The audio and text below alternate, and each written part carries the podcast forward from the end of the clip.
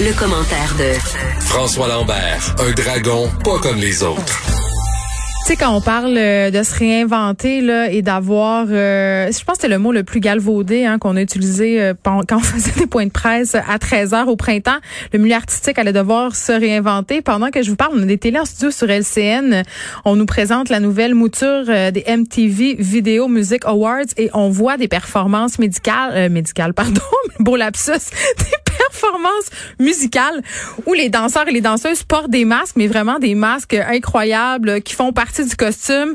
Donc, l'industrie artistique qui déploie des trésors euh, d'inventivité pour se réinventer, nous donner droit à un spectacle. Ça fait quand même drôle de voir tout ça. On dirait qu'on vit dans une dystopie. François Lambert est là. Salut François. Salut Geneviève. Écoute, euh, on va se parler du relâchement des Québécois parce que François Legault vient de déplorer en point de presse cet après-midi euh, ce relâchement général. Il faut dire que je l'ai constaté moi-même euh, quand j'ai voulu faire des activités avec mes enfants, par exemple le fameux e-saute, le centre de trampoline, des fils, des gens qui respectent pas la distanciation. Je l'ai constaté aussi le premier jour de la rentrée où on avait des centaines de parents sans masque qui attendaient près de la cour d'école pour la rentrée scolaire de voir leurs enfants aller en classe, des parents qui, je le souligne, ne portaient pas de masque. J'en ai parlé ici. Quelqu'un ici à la station me dit, écoute, Geneviève, je suis à l'Otaz en fin de semaine avec mes enfants. Ça avait aucun sens. Il n'y avait rien qui était respecté. C'était la folie furieuse. On aurait dit que c'était pas la COVID-19.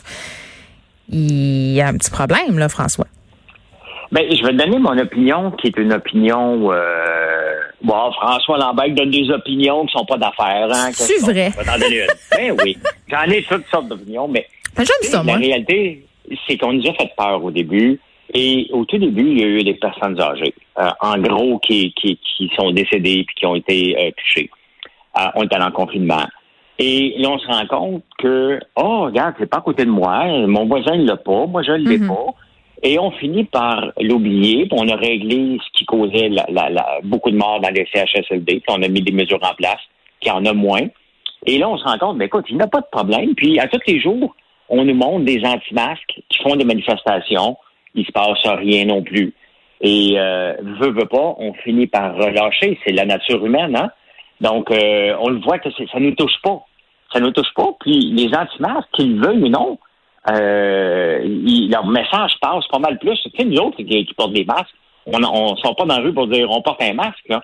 Mais les anti-masques sont aux nouvelles constamment. Constamment, constamment. Donc, et je pense que ce qui se passe, c'est qu'on l'oublie. Et là, on voit, oups, euh, une danse latine, un karaoké euh, dans un bar à Gatineau.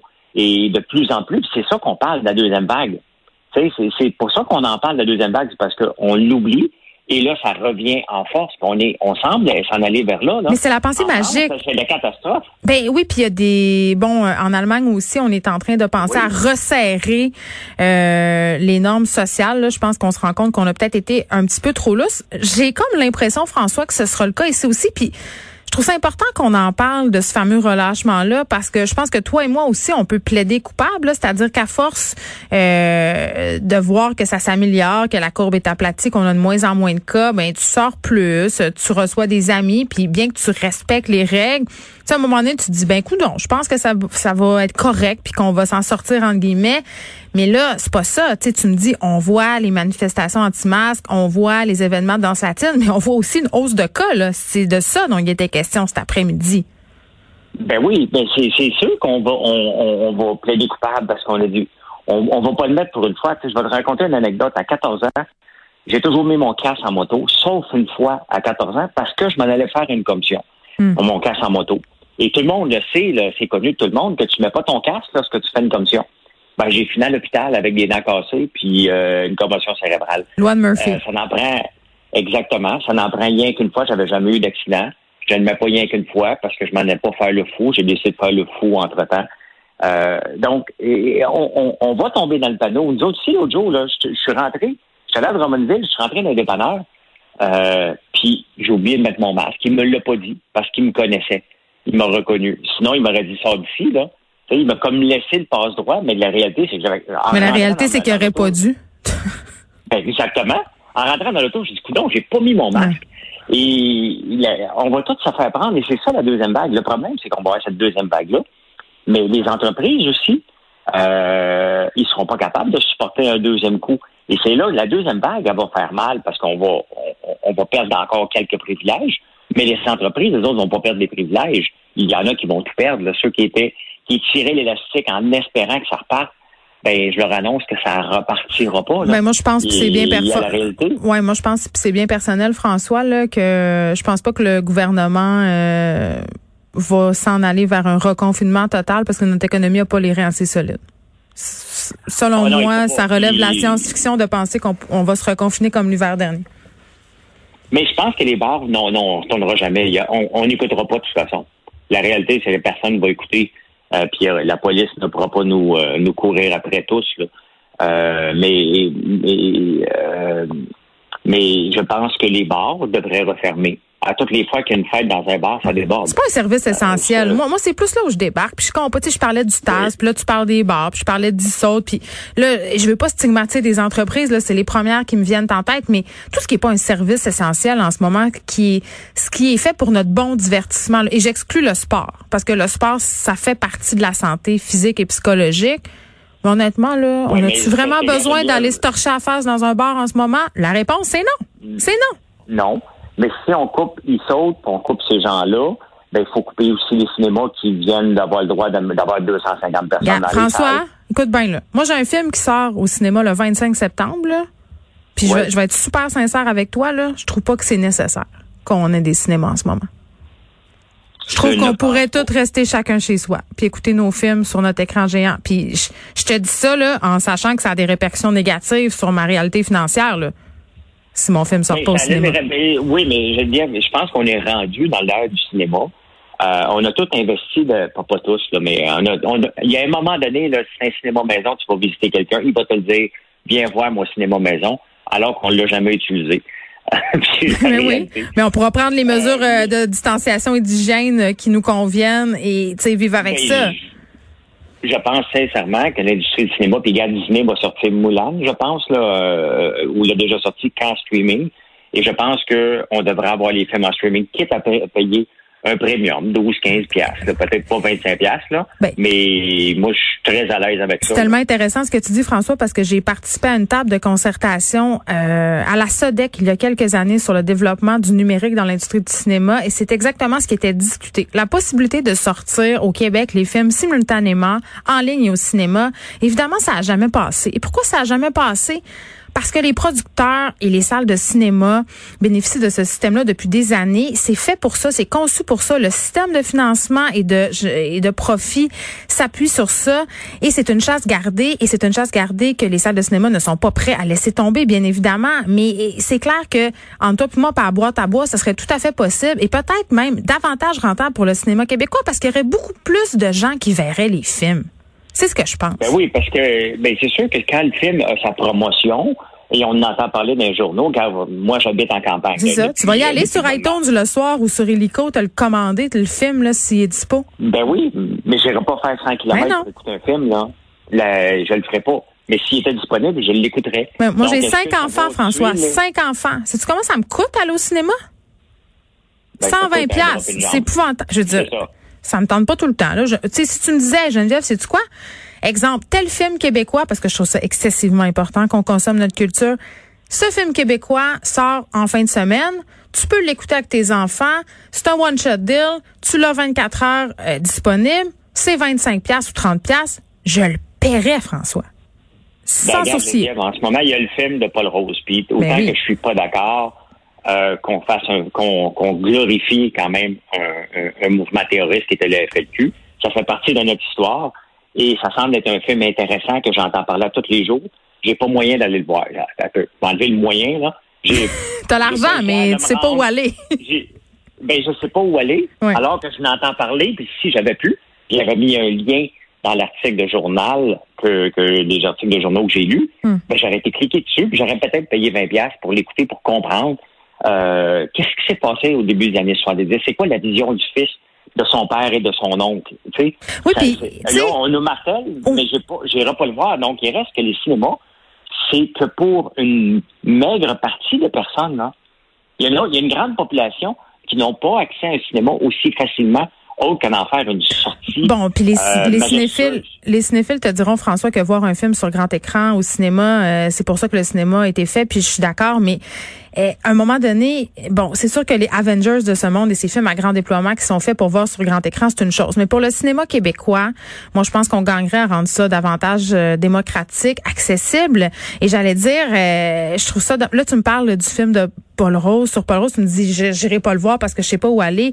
Euh, moi, le film de Monia Chekri qui était partout à Cannes, euh, j'étais allée le voir au cinéma Beaubien. On était huit dans la salle. Puis les biens culturels, là, c'est comme un walk-in dans un magasin. Tu comprends-tu? Souvent, c'est un geste impulsif. Tu vois ça dans le journal de Montréal, dans la presse, tout ça. Tout le monde parle de ce film-là euh, ou de ce livre-là. Si tu passes devant une librairie, tu vas aller t'acheter le livre parce que tu en as entendu parler. Mais aller au cinéma, c'est pas mal plus compliqué que ça. Si c'était au bout de notre tablette d'emblée ou dans notre ordinateur, ben, c'est clair qu'on on consommerait plus de culture québécoise. Ah, pour moi, là, ben, c'est évident. Un exemple très concret, c'est que la semaine passée, je lisais les journaux de Guardian en Australie et je vois qu'il parle d'un mini-film sur Netflix, euh, de Man ou euh, un homme qui euh, cherchait des étoiles. OK? Je hmm. clique dessus, je vais l'écouter, ça a duré 16 minutes, puis à la fin, il n'a jamais trouvé d'étoiles, mais il a trouvé son chum. OK? Ça dure 16 minutes, mais j'ai cliqué dessus et j'ai été le voir. Bon, c'était sur Netflix, j'aurais peut-être payé une pièce ou deux pour aller le voir parce qu'ils ont, ils ont réussi à m'intriguer assez pour que je clique sur le lien et je l'ai fait. Donc, imagine-toi si le cinéma faisait ça. Donc, tout ça pour dire que, tu sais, si on retombe en, confinement dans hmm. ces genres de places-là, ben là, ils n'auront pas le choix et c'est peut-être une nouvelle industrie. La réalité, c'est que dans n'importe quoi, ce qui fait peur, c'est le changement. Ça va changer, on va perdre des revenus. Mais ça revient à notre discussion de l'autre fois, là, sur la crise des médias, là, puis les gens qui s'adaptent pas aux nouvelles formes de contenu. C'est exactement ça qu'on est en train de se dire. Ben exactement. C'est parce que le changement fait peur. Le changement de faut, faut que tu changes drastiquement. Puis il y en a qui marchent et qui marchent pas. Là. Mm-hmm. la, presse euh, a fait un grand changement. Tu parles de la tablette? Oh, la tablette, oh, c'est pratique. Mais c'était écrit dans le ciel. Moi, je, je, tout de suite, quand c'est sorti, je me suis dit, voyons que je vais m'acheter une tablette pour lire la presse. Voyons donc. Ben, exactement. moi, je me suis abonné à Press Reader pour être capable de lire tous les journaux. Et euh, mais je, paye un abonnement mensuel pour avoir le droit à ça. Et euh, j'accède à peu près tous les journaux euh, du monde. Mais tu sais, puis on consomme les journaux d'une autre façon jusqu'à temps qu'ils soient plus papier ces journaux-là. À ce moment-là, je vais faire le taux de chacun des sites web pour m'informer. Mais il faut pas avoir peur du changement. Il faut se dire, regarde, on va prendre le risque. Et peut-être que Disney est en train d'ouvrir la, porte avec Mulan. L'homme euh, est une, est une créature d'habitude. Il nous reste du temps pour faire un autre sujet. François, Québec qui s'apprête à sortir l'artillerie lourde pour justifier un investissement de attendez, 2 milliards de dollars de fonds publics euh, dans sa filière électrique. Oh, oh refais-moi ça, ce super-là. Là. Ben, tiens. Euh, Geneviève, la, la réalité, là, ouais. euh, là, je me ferai pas d'amis, là, mais... Ouais, écoute, t'es habitué, je pense, ça va. J'ai l'impression d'entendre Alexandre Taillefer euh, de la bouche de Pierre Fitzgibbon. OK? Euh, il va falloir lui, lui mettre Ça veut dire quoi? Subventionner un bateau qui coule? Non, c'est tout le temps le superlatif. L'industrie du lithium est en pleine croissance, on va en vendre, on va mutualiser. Euh, la réalité, là, c'est que l'industrie du lithium, en ce moment, on hmm. est en train de faire exactement ce qu'on a fait avec Bombardier quand Bombardier a voulu lancer la C-Série. Imagine-toi quand Bombardier a voulu lancer la C-Série, il a dit le marché des avions, je vais te dire le chiffre exact, 15 926. On va aller en chercher 50% de ce marché-là. Le gouvernement a pompé des milliards là-dedans en pensant que Airbus et Boeing n'étaient pas, n'étaient pas pour réagir, laisser la place à bombarder 50, 50 des avions. On a cru à ce superlatif-là. Là, on arrive avec le lithium. Le marché du lithium, là, il était 35% en diminution depuis deux ans. Il y a de la surproduction en Afrique du Sud et en Australie parce que la Chine consomme moins de lithium que prévu pour les autos électriques. Donc, si on pense là que l'Afrique du Sud ne réagira pas lorsque le prix du lithium va monter, hmm. que l'Australie, que leurs mines sont prêts, nous, on n'a rien de prêt ici. Et non seulement il n'y a rien de prêt, il n'y a aucun foutu entreprise privée qui va venir exploiter le lithium ici. Et on pense que le gouvernement va réussir, alors qu'ils viennent de perdre beaucoup d'argent avec le Lithium. Il y a une autre entreprise qui appartient à des Chinois qui ne fonctionne presque pas mais ce qu'on disait, c'est que c'était la structure financière qui ne fonctionnait pas avec le projet euh, Nemaska Lithium. C'est Pierre Fitzgibbon qui, disait ça encore une fois. Mais, mais est-ce qu'on est jovialiste au gouvernement québécois? Est-ce que est-ce que c'est ce que tu en train de me dire par rapport à l'énergie?